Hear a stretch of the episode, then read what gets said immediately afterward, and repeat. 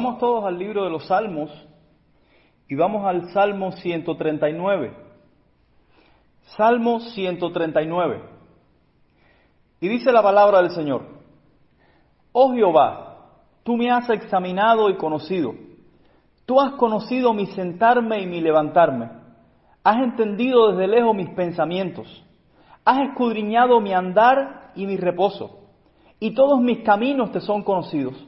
Pues aún no está la palabra en mi lengua, y he aquí, oh Jehová, tú la sabes toda. Detrás y delante me rodeaste, y sobre mí pusiste tu mano. Tal conocimiento es demasiado maravilloso para mí, alto es, no lo puedo comprender. ¿A dónde me iré de tu espíritu? ¿Y a dónde huiré de tu presencia? Si subiere a los cielos, allí estás tú. Y si en el Seol hiciere mi estrado, he aquí, allí tú estás. Si tomare las alas del alba y habitar en el extremo del mar, aún allí me guiará tu mano y me asirá tu diestra. Si dijere, ciertamente las tinieblas me encubrirán, aún la noche resplandecerá alrededor de mí. Aún las tinieblas no encubren de ti y la noche resplandece como el día. Lo mismo te son las tinieblas que la luz. Porque tú formaste mis entrañas, tú me hiciste en el vientre de mi madre. Te alabaré porque formidables, maravillosas son tus obras. Estoy maravillado y mi alma lo sabe muy bien. No fue encubierto de ti mi cuerpo, bien que en oculto fui formado y entretejido en lo más profundo de la tierra. Mi embrión vieron tus ojos y en tu libro estaban escritas todas aquellas cosas que fueron luego formadas sin faltar una de ellas. Cuán preciosos me son, oh Dios, tus pensamientos cuán grande es la suma de ellos. Si los enumero, se multiplican más que la arena. Despierto y aún estoy contigo. De cierto, oh Dios, harás morir al impío. Apartaos pues de mí, hombres sanguinarios, porque blasfemias dicen ellos contra ti. Tus enemigos toman en vano tu nombre. No odio, oh Jehová, a los que te aborrecen y me enardezco contra tus enemigos. Los aborrezco por completo los tengo por enemigos. Examíname, oh Dios, y conoce mi corazón. Pruébame y conoce mis pensamientos, y ve si hay en mí camino de perversidad, y guíame en el camino eterno. Yo creo, después de leer el Salmo, yo creo que lo mejor que le puede pasar a un cristiano es tener una visión clara de Dios. No que pueda conocer a Dios completamente, porque Dios es inconocible, pero según se nos ha revelado en las Escrituras, deberíamos procurar tener la visión más clara posible de Él, y sobre todo porque se nos ha revelado claramente en Cristo. La Escritura misma nos dice que a Dios nadie le vio jamás. El unigénito Hijo, que está en el seno del Padre, Él le ha dado a conocer. Así dice Juan 1.18. Así que si Dios se nos ha dado a conocer en Cristo, entonces debemos procurar conocerle. Muchos viven una vida cristiana miserable, por decirlo de alguna manera, porque su visión de Dios es muy pequeña o es distorsionada. Entonces no pueden encontrar consuelo alguno en sus dificultades y debilidades. Todo el consuelo de los creyentes se basa en quien es Dios y lo que ha hecho en Cristo. No hay consuelo fuera de ello. Si esto es poco conocido por nosotros, es decir, si Dios es poco conocido por nosotros y es poco conocido lo que Dios ha hecho en Cristo, ¿cómo tendremos consuelo? Es como un hombre que se ahoga en el mar y no sabe que a dos metros de él hay una roca sumergida a medio metro de profundidad sobre la cual él se puede parar. David en este salmo despliega su conocimiento de Dios y cómo Dios mismo es su consuelo y su gozo. Por tanto, lo que haremos hoy es tratar por la gracia de nuestro Señor Jesucristo, de que nuestra visión de la grandeza de Dios aumente y encontremos en esto consuelo. La mayoría de nosotros estamos familiarizados con el concepto de la, omnisciencia de Dios. Es decir, Dios conoce todas las cosas. Dios tiene un conocimiento absoluto y perfecto de todas las cosas. Eso para nosotros es bastante familiar. David despliega esto en los primeros seis versículos. La Biblia, la Biblia expresa tal verdad de muchas maneras. la verdad de la omnisciencia de Dios. Una de las formas más notorias en que se presenta la omnisciencia, la omnisciencia de Dios en la Biblia aparece en el libro de Ezequiel. El profeta nos dice que en su visión vio unas ruedas cuyo aspecto era como ruedas dentro de otra que se movían a todas partes y estaban llenas de ojos por todos los lados, dejándonos ver así que Dios lo ve todo y no se le escapa del conocimiento absolutamente nada. Por eso las ruedas tenían ojos y se movían a todos lados.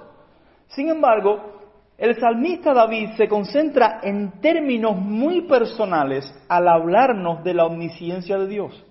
Aunque él sabe que Dios conoce absolutamente todas las cosas, él se concentra en que Dios conoce absolutamente todo sobre él mismo, incluso mejor que él. Notemos el contraste con el que empieza el Salmo. No se trata de Dios y todas las cosas, sino de Dios y yo. Él es Dios, el Ser Supremo, y me conoce perfecta y completamente a mí, una vil criatura. Esto me hace pensar en lo que dice el salmista en otro lugar. Cuando veo tus cielos, obra de tus dedos, la luna y las estrellas que tú formaste, digo, ¿qué es el hombre para que tengas de él memoria? Y el Hijo del Hombre para que lo visites. Salmo 8. Nosotros nosotros tenemos serios problemas con tomar las doctrinas de la Biblia y hacerlas personales. La mayoría de las veces tomamos estas cosas solo como conceptos abstractos y no le sacamos ningún provecho. Hablamos de la fidelidad de Dios, de la santidad de Dios, de la inmutabilidad de Dios y todos los atributos sin que estos nos digan nada. Y es quizás por eso que nuestra comprensión de la grandeza de Dios es tan pequeña. No digo que podamos conocer a Dios completamente, vuelvo a repetir esto, puesto que el, mismo salmista dice que no puede comprender la grandeza de Dios.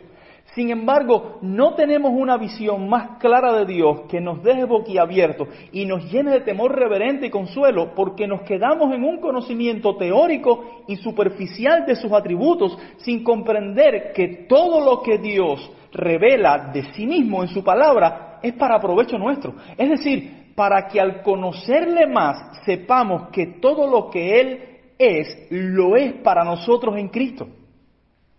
Imaginen lo que significa saber todo sobre cierto medicamento y sin embargo no tener ni la menor idea de cómo nos puede ayudar en cierta enfermedad. Podemos saber todas sus propiedades curativas, pero si no sabemos que nos puede curar a nosotros mismos, tal conocimiento del medicamento sería inútil. No hay doctrina en las escrituras que haya sido revelada para un simple ejercicio intelectual. Todas ellas están ahí para que conozcamos a Dios y al ver su grandeza seamos consolados y nos arrojemos en sus brazos.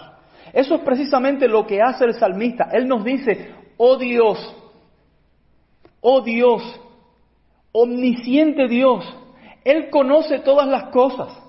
Pero Él no se queda ahí. Él no se queda en decir, oh Dios, tú los conoces todo. Oh Dios, tú eres omnisciente. Oh Dios, tú conoces todas las cosas. Él dice, Dios me conoce a mí y me conoce completa y perfectamente.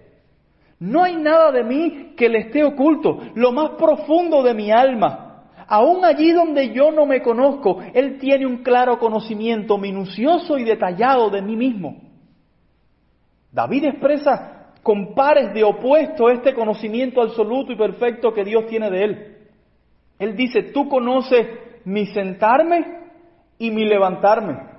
Has escudriñado mi andar y mi reposo. Detrás y delante me rodeaste. Y esto es para expresar totalidad. Es como cuando la Biblia habla del oriente y el occidente, el norte y el sur, para expresar toda la tierra.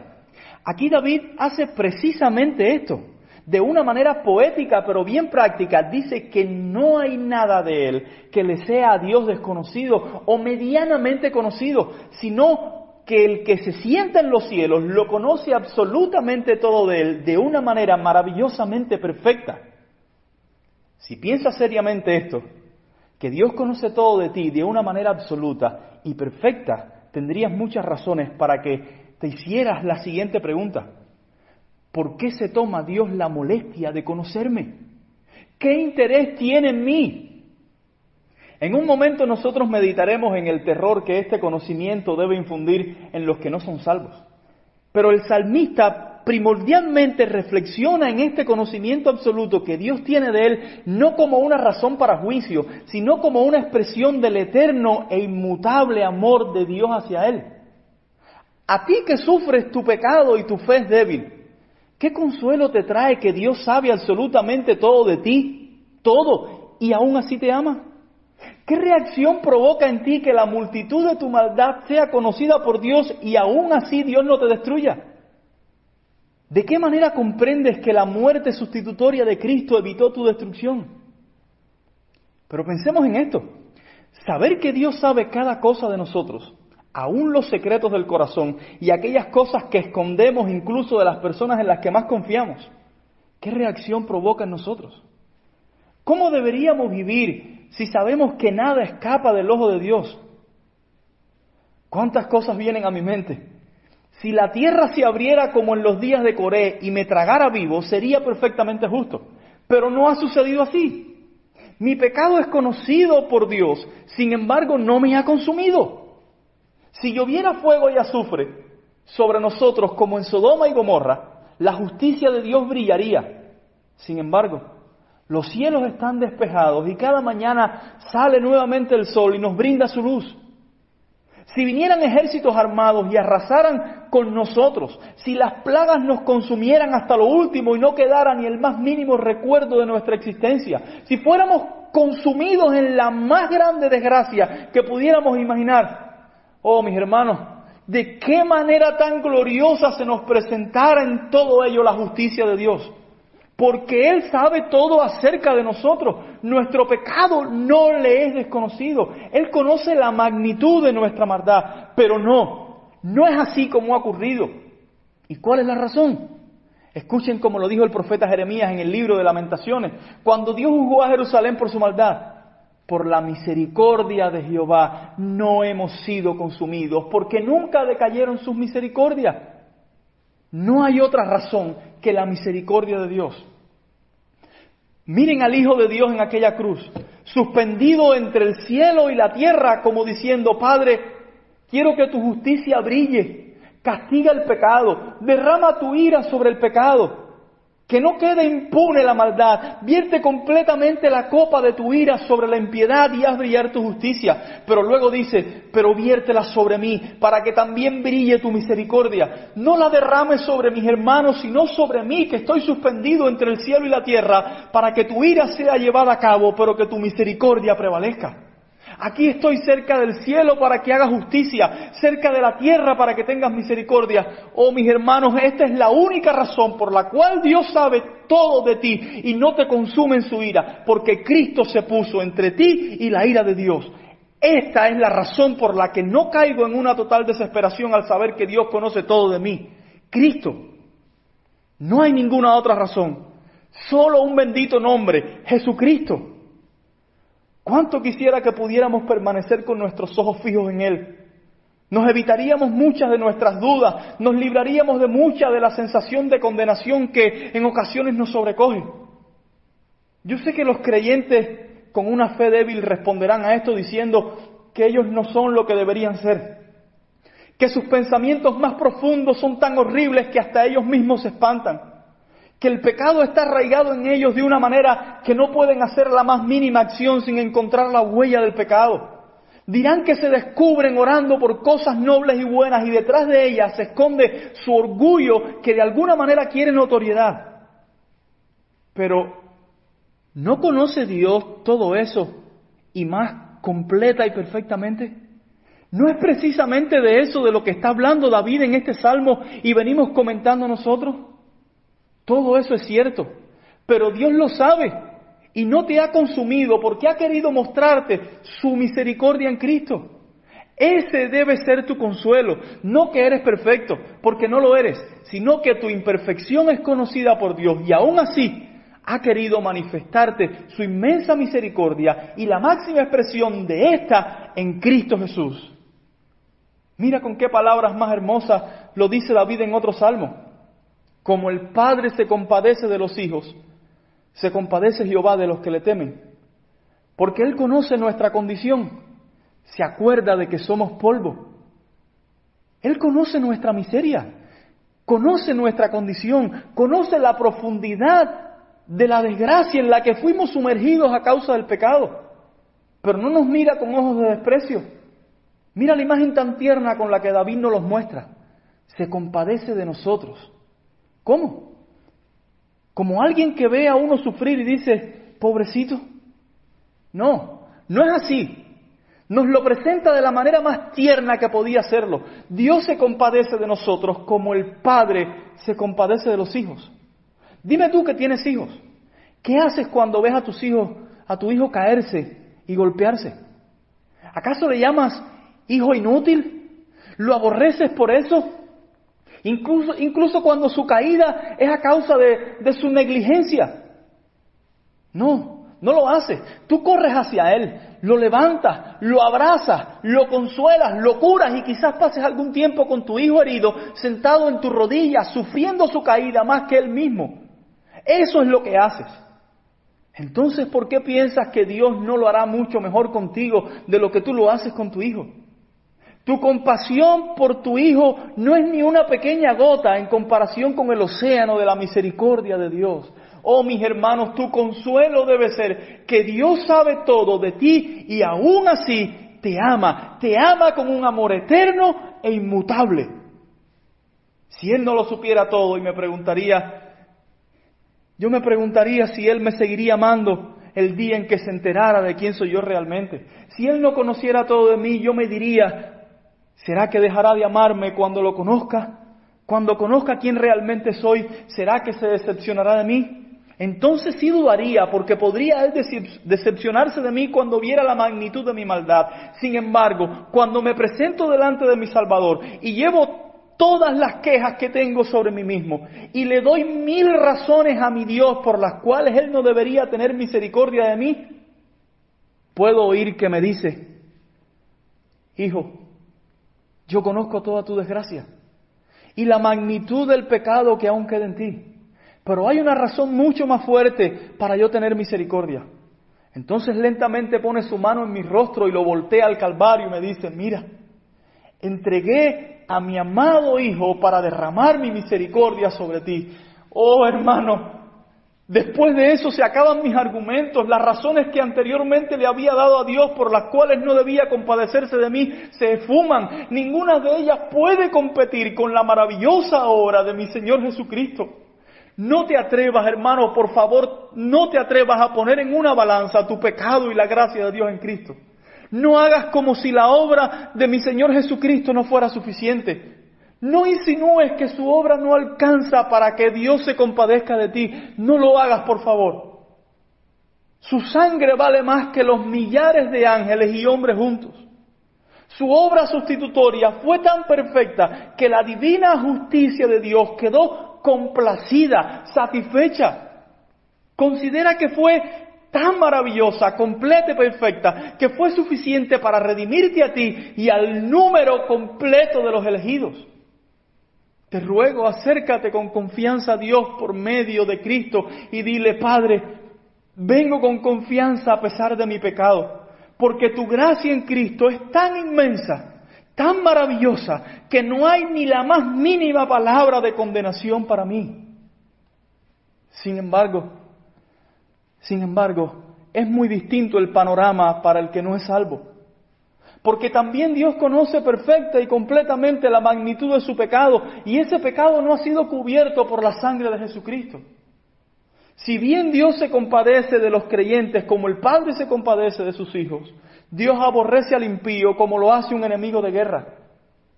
¿Crees que Dios no conoce lo más profundo de tu corazón? ¿Tú que no has sido salvo?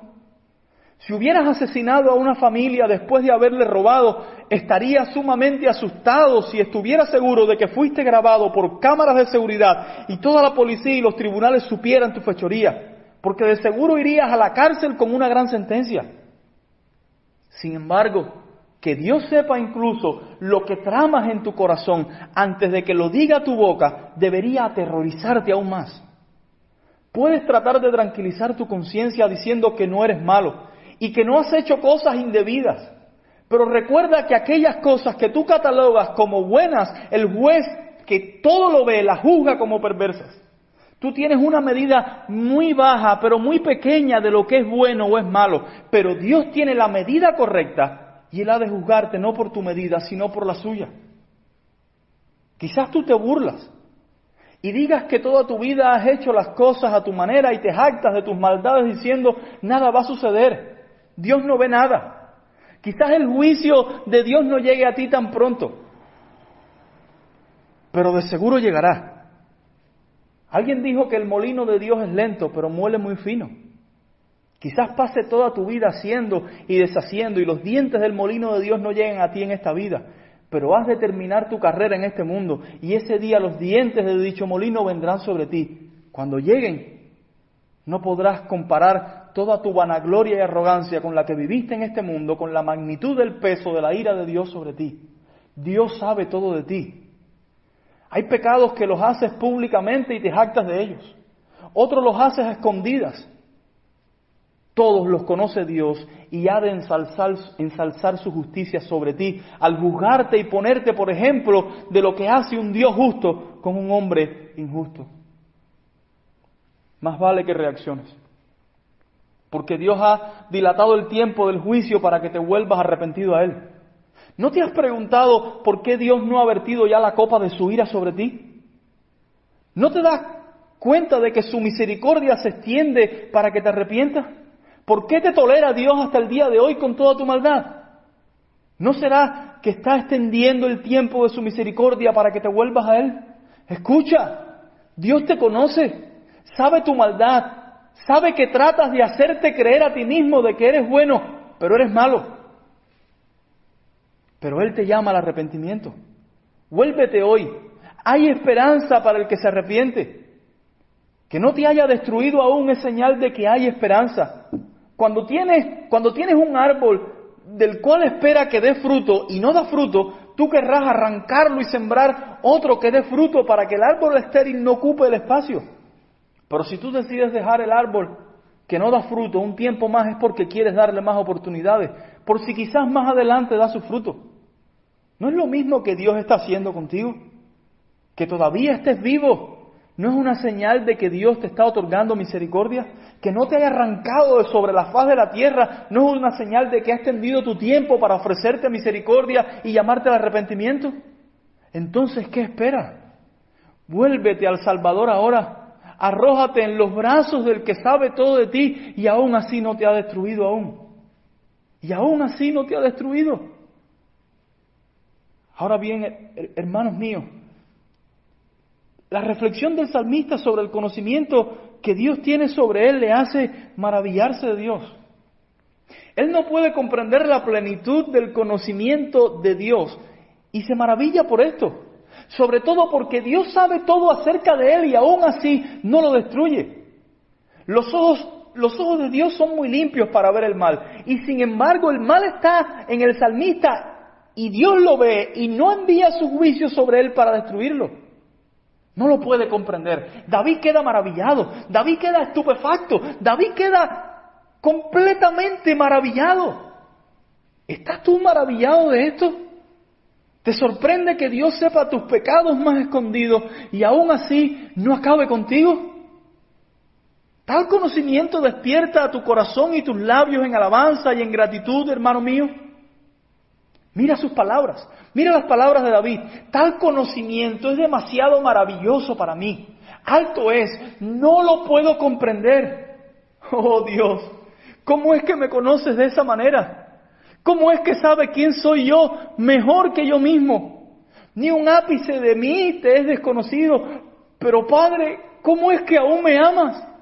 Incluso me amaste antes de crearme, ya sabiendo quién yo era. No lo puedo comprender. Mi mente se encuentra desconcertada, no puede elevarse a pensamientos tan altos. Es como si intentara atravesar el espacio sin oxígeno. Mi mente se encuentra con toda su incapacidad delante de sí. No encuentro un argumento para, para mi lógica. Ese conocimiento es demasiado maravilloso para mí. No lo puedo comprender. No lo puedo comprender. Sin embargo, Dios, estoy maravillado y mi alma te alaba por eso. Mi alma se regocija. ¿Acaso te sucede lo mismo? Hermano mío, ¿acaso te sucede esto mismo? Que tu alma no comprende tal maravilloso conocimiento, pero aún así está maravillada y estalla en alabanzas a Dios. Si no es así, me temo que no seas consciente de la magnitud de tu maldad y de cuánto Dios la conoce. Porque si fueras consciente de ello, tu alma no podría hacer otra cosa. Oh mi Dios, tú me conoces y aún así me amas. Pero David despliega su comprensión de Dios alrededor de otro atributo. Y es el atributo de la omnipresencia de Dios. Y sé que, que, la mayoría de nosotros estamos familiarizados también con este atributo. Veamos cómo David lo resalta aquí, resalta la omnipresencia de Dios. Déjenme primeramente dirigirme a los que no son creyentes. Dios no solo te conoce y ve todo de ti, sino que está en todas partes a donde tú pudieras pensar huir de Él.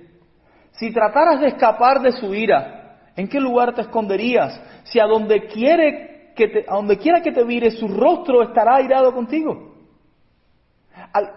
algunos, para decir que se encuentran a cierta persona casi a cualquier lugar a donde van, suelen decir, que ciertas, ciertas personas le aparecen hasta en la sopa. Debes saber que Dios está de manera presente en cada lugar y tú has de enfrentar su justicia sin que puedas huir. Por tal razón, vuelvo a rogarte que te vuelvas a Él arrepentido. Para el que se arrepiente es una ventaja que Dios esté en todo lugar, porque no necesita recorrer grandes cantidades de kilómetros, ni siquiera un metro para rogar que Dios le perdone, porque donde quiera que estés puedes acercarte a Dios por medio de Jesucristo. Cerca de ti está la palabra, en tu boca y en tu corazón. Esta es la palabra de fe que predicamos, así dice Pablo en Romanos 10 que si confesares con tu boca que Jesús es el Señor y creyeres en tu corazón que Dios le levantó de los muertos, serás salvo serás salvo. No tienes que subir a los altos montes para ser perdonado, ni descender a los profundos abismos para alcanzar misericordia. Muy cerca de ti, porque Dios es omnipresente, está en todas partes y se ha hecho sumamente cercano y compasivo en Cristo Jesús. El Dios Todopoderoso se ha hecho hombre y ha caminado entre nosotros para estar cercano a nosotros, para que tengamos acceso directo al Padre por medio de Él. Así que para el que se arrepiente es una ventaja que Dios esté en cada lugar porque desde el lugar en que ahora tú me escuchas puedes clamar a Dios por misericordia a través de Jesucristo. Por tanto, no te detengas, porque la misericordia de Dios está al alcance de tu mano. Ahora, hermanos míos, al hablar de la omnipresencia de Dios, David hace lo mismo que cuando habló de su omnisciencia. Él deja de lado lo abstracto y ve a Dios y quién es Él en relación con su propia vida. La omnipresencia de Dios es descrita aquí no como un simple concepto, sino en función del cuidado que Dios tiene del salmista. Él no simplemente reconoce que Dios está en todas partes. Dios está en todas partes para cuidar y guiarlo a Él. Es la conclusión de Él. No solo Dios está en todas partes, sino que está en todas partes para cuidarme, para guiarme y sostenerme. Dice que la mano de Dios le guiará y le sostendrá aún en los lugares más recónditos. Vean el verso 10. Hermanos, si pudiéramos ver que Dios se nos ha ofrecido todo a nosotros los que estamos unidos a Cristo, si pudiéramos comprender que todo su poder está en función de nuestro bienestar, eso fue lo que dijo Pablo a los Efesios al hacerles saber que él oraba para que Dios les alumbrara los ojos de su entendimiento y ellos comprendieran cuál es la supereminente grandeza de su poder para con nosotros los que creemos, según la operación del poder de su fuerza. Y dice que esa misma supereminente grandeza de su poder, que está en función de nuestro bienestar, fue la misma que operó en Cristo, resucitándole de los muertos y sentándole a su diestra en los lugares celestiales sobre todas las cosas si comprendiéramos que Él se nos ha dado todo. ¿Cuánta, cuánta paz y gozo tendríamos? Ahora, yo quiero que noten que cuando David dice, ¿a dónde me iré de tu espíritu? ¿Y a dónde huiré de tu presencia? David no quiere huir de Dios. Pero él presenta el argumento como si él deseara huir y dice que ni siquiera un hijo de Dios en un estado de rebeldía puede alejarse de tal manera que Dios no esté allí para sostenerlo y guiarlo de regreso a la comunión. Es como si David, para ayudarnos a comprender la constante presencia de Dios con sus hijos, nos, planteara su comprensión de la omnipresencia de Dios como una investigación. Es como si dijera, voy a investigar a qué lugar puedo ir que Dios no esté. Veré si hay algún lugar donde Dios no me pueda proteger. Voy a buscar los lugares más lejanos y recónditos de la existencia y veré si hay siquiera un pequeño lugar, sea de espacio o de tiempo, sea del mundo natural o del mundo espiritual, donde la mano de Dios no me pueda alcanzar. Y entonces nos presenta el fracaso de su investigación al decirnos, si subiere a los cielos, allí estás tú. Y si en el Seol hiciera mi estado, he aquí, allí tú estás.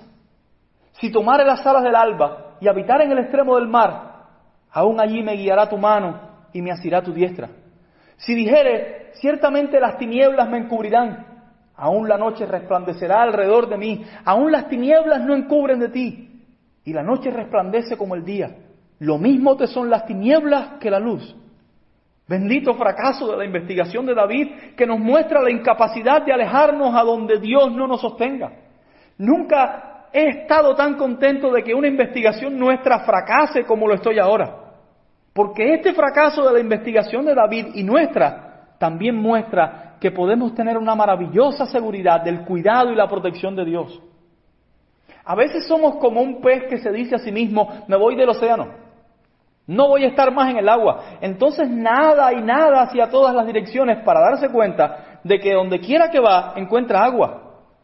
A donde quiera que vayamos nos encontramos con la maravillosa compañía de Dios. No podemos huir tan lejos que Dios no esté. Yo estoy persuadido, hermanos, que alguien que ha nacido de nuevo no puede perderse. Estoy completamente convencido de ello por las escrituras. Sin embargo, también estoy persuadido de que un nacido de nuevo puede caer en un estado de rebeldía que le lleve a caminar lejos de la comunión de Dios y de la comunión de sus hermanos. El mismo David es un ejemplo de eso.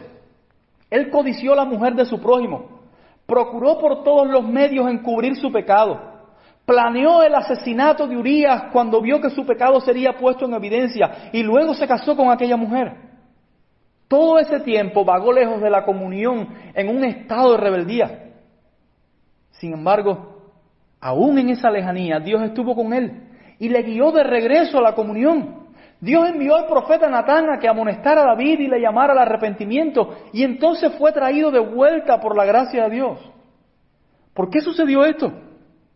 ¿Por qué David no se perdió completamente? ¿Por qué no terminó como un reprobado?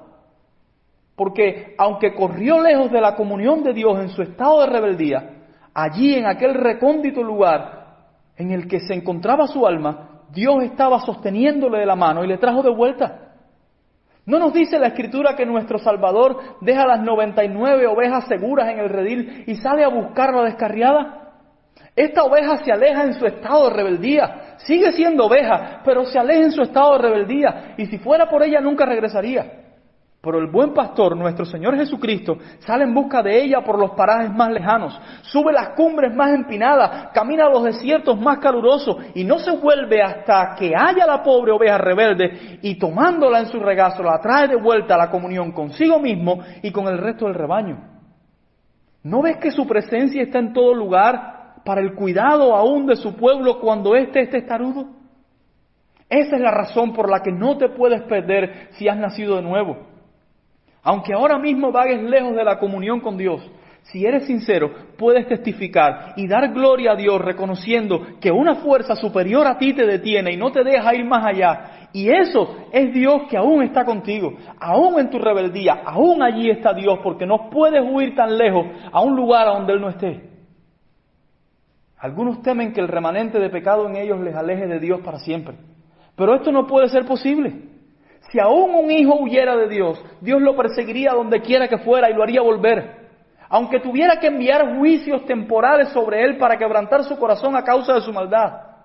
Lo que sí podemos afirmar con toda seguridad es que aún en un estado de rebeldía de un hijo de Dios, Él, el Señor Todopoderoso y Misericordioso, omnipresente, le sostendrá.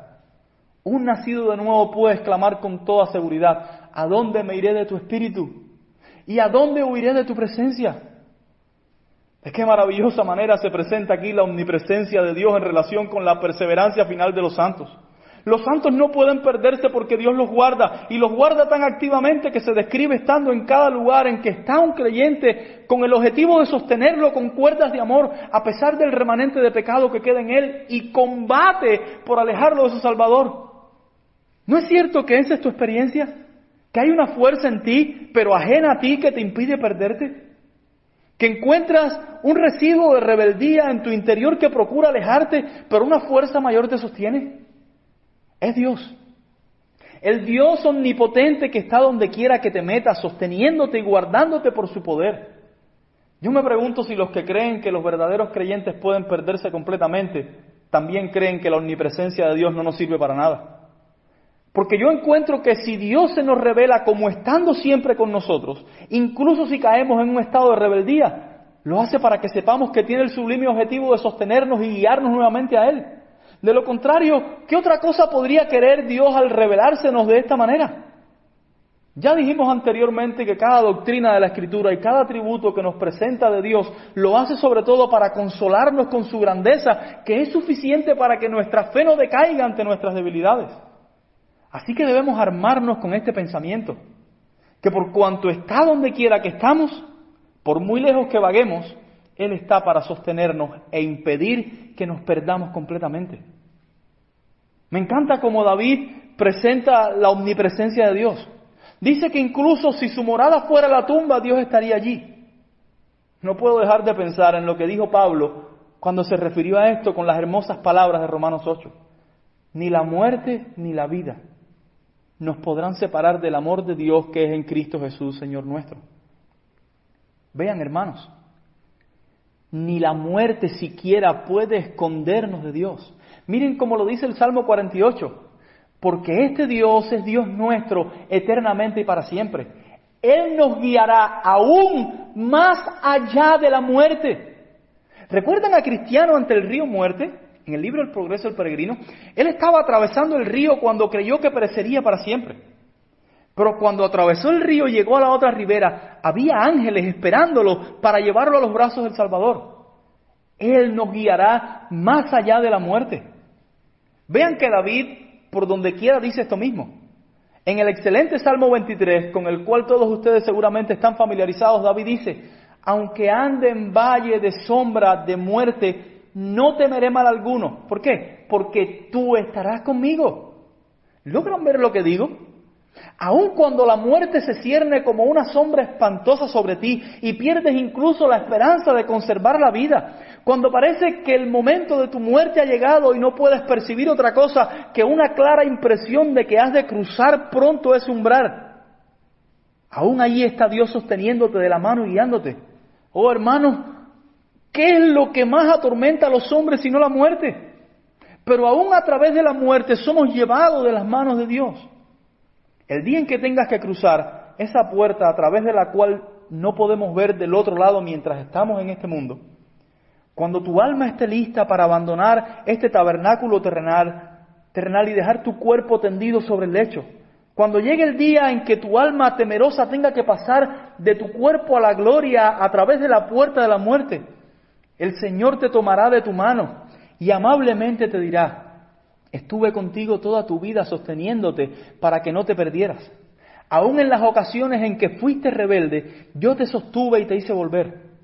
Ahora que tienes que abandonar este mundo, también te guiaré a través del camino y cuando cruces por esa puerta, lo harás de mi mano y al encontrarte del otro lado, verás que aún permaneces en mis manos.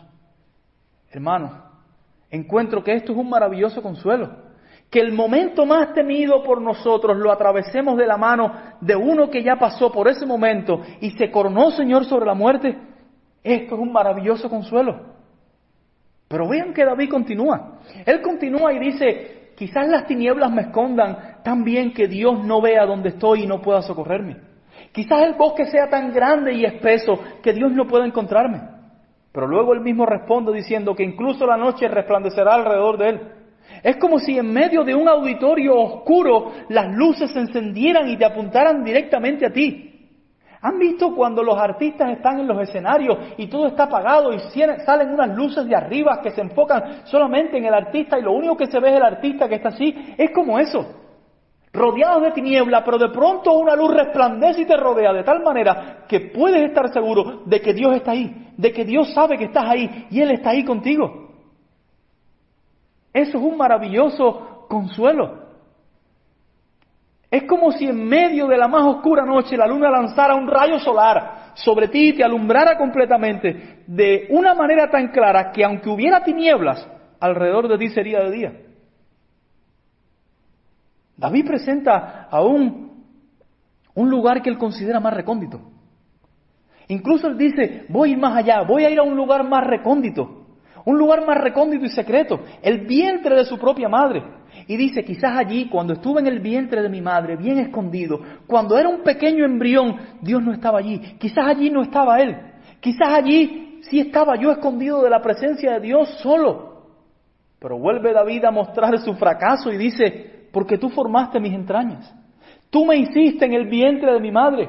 Y vuelve, no fue encubierto de ti mi cuerpo, bien que en oculto fui formado y entretejido en lo más profundo de la tierra mi embrión vieron tus ojos. Él se vuelve y dice, mira que estaba bien escondido en el vientre de mi madre. Mira que era tan pequeño e insignificante en la oscuridad secreta del vientre. Sin embargo, ni allí estaba escondido de ti. De hecho, fuiste tú quien me formó en el vientre de mi madre. Ya tú estabas conmigo desde el primer segundo de mi existencia. Ni siquiera allí estaba encubierto de ti, aunque fui formado en lo más secreto. Tus ojos me miraban, oh Dios, y contemplaban cada célula de mi pequeño ser. A eso es a lo que se refirió David cuando dijo que los ojos de Dios vieron su embrión. Mire, hermano, tú no eras cristiano aún.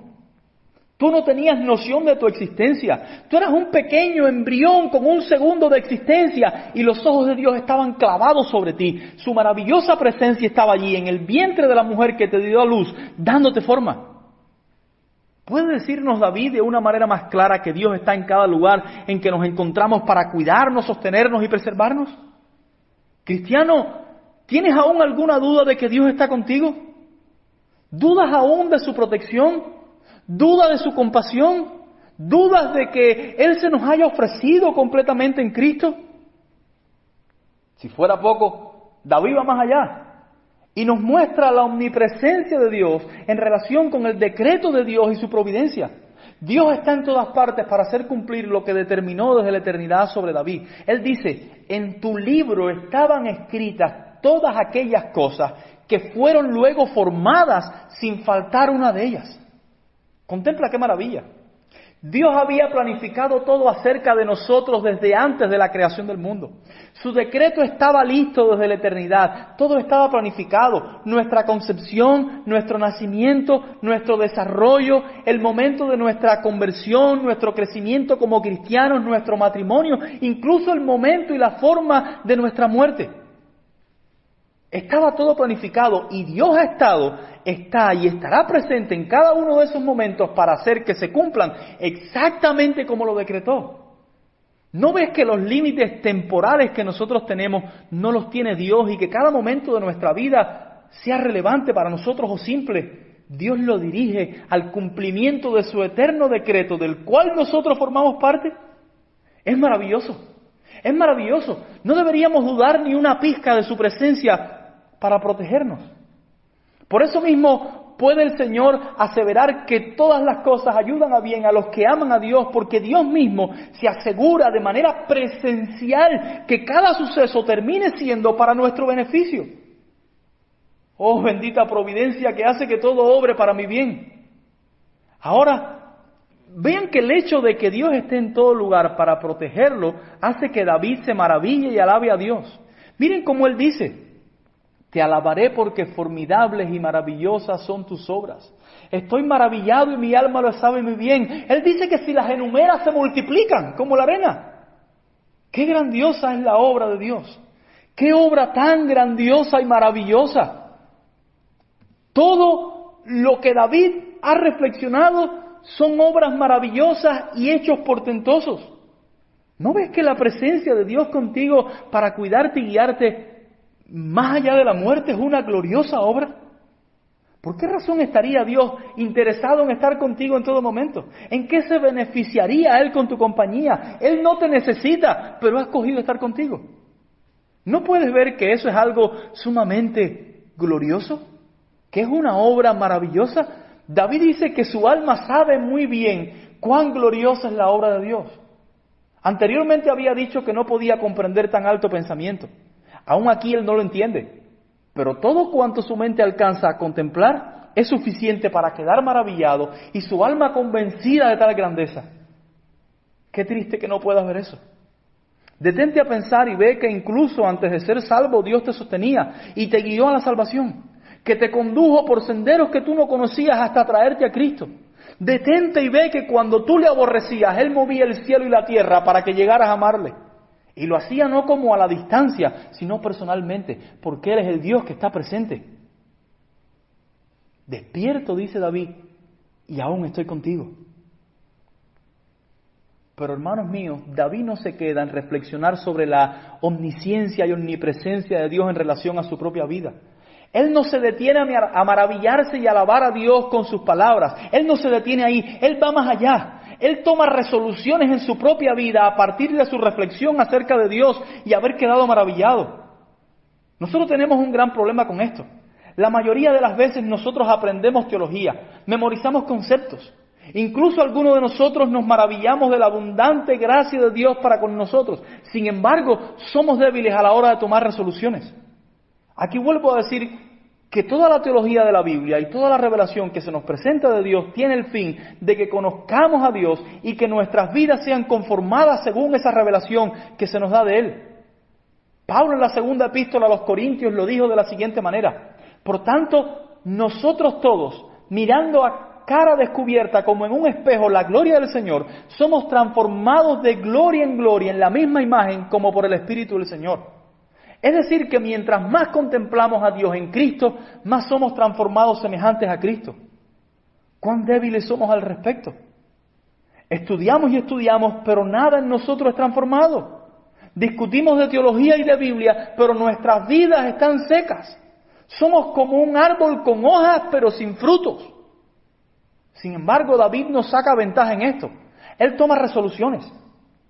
Si Dios lo conoce todo sobre él, de una manera perfecta y absoluta y aún así lo preserva y lo ama, este es su, su, razonamiento. Si Dios está en cada lugar donde Él se encuentra, por muy recóndito que sea el lugar, aun cuando fue rebelde, Dios lo socorrió y lo condujo con su misma mano de vuelta a la comunión con Él. Entonces dice, entonces dice David, mi vida debe ser conformada y dirigida según la palabra de Dios. Si esto es así, y estoy persuadido de esto, y estoy maravillado de esto, porque lo he visto en mi propia vida, que Dios conoce todo de mí y está en todo lugar que he estado y todo esto para guardarme, sostenerme, cuidarme, guiarme a Él, entonces mi vida debe ser conformada y dirigida según su palabra.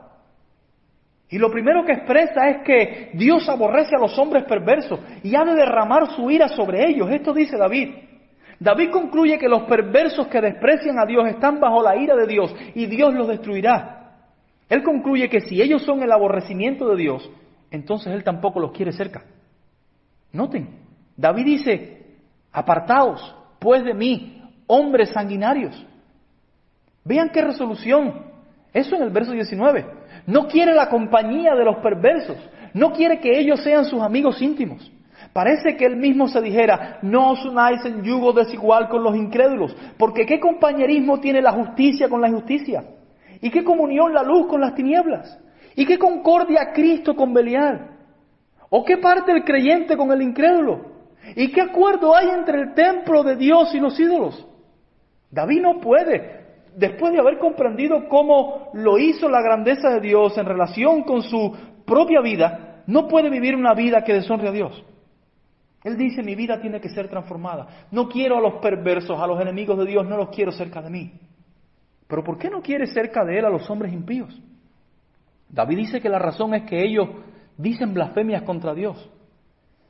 Hermanos míos, ¿cuántas veces toleramos la compañía de los que blasfeman el nombre de Dios? ¿Cuántas veces permanecemos en relaciones íntimas con los perversos a pesar de que se burlan de Dios en nuestra propia cara? ¿Cómo podemos, después de haber reflexionado en la omnisciencia y omnipresencia de Dios para con nosotros? Es necesario tomar resoluciones de vivir para la gloria de Dios y no solo aprender teología para discutir y almacenar conocimiento. Si los enemigos de Dios toman en vano el nombre de Dios, ¿cómo podemos permanecer a su lado cuando tenemos nosotros el solemne mandamiento de no tomar el nombre de Jehová nuestro Dios en vano? Pero incluso David va más allá en su resolución. Tíldenle, de fanático si quieren, o de extremista, pero vean lo que él dice y lo hace inspirado por el Espíritu de Dios. Debo notar eso. Él dice, no odio, oh Jehová, a los que te aborrecen y me enardezco contra tus enemigos. Los aborrezco por completo, los tengo por enemigos. No sé si pueden notarlo, pero si Dios aborrece a los que blasfeman el nombre suyo, David también lo hace. David también aborrece a los que blasfeman el nombre de Dios. Si ellos son enemigos de Dios, entonces son enemigos de David. Este es el razonamiento que él sigue. Si Dios es mi guardador, mi Señor, mi Salvador, mi protector, mi perdonador, quien tiene misericordia de mí, si es él el amado de mi alma, entonces todo lo que él aborrezca, yo lo aborreceré también. Y todo lo que se declara enemigo de Dios, se estará declarando, por ende, enemigo mío aborreceré lo que Dios aborrece y amaré lo que Dios ama.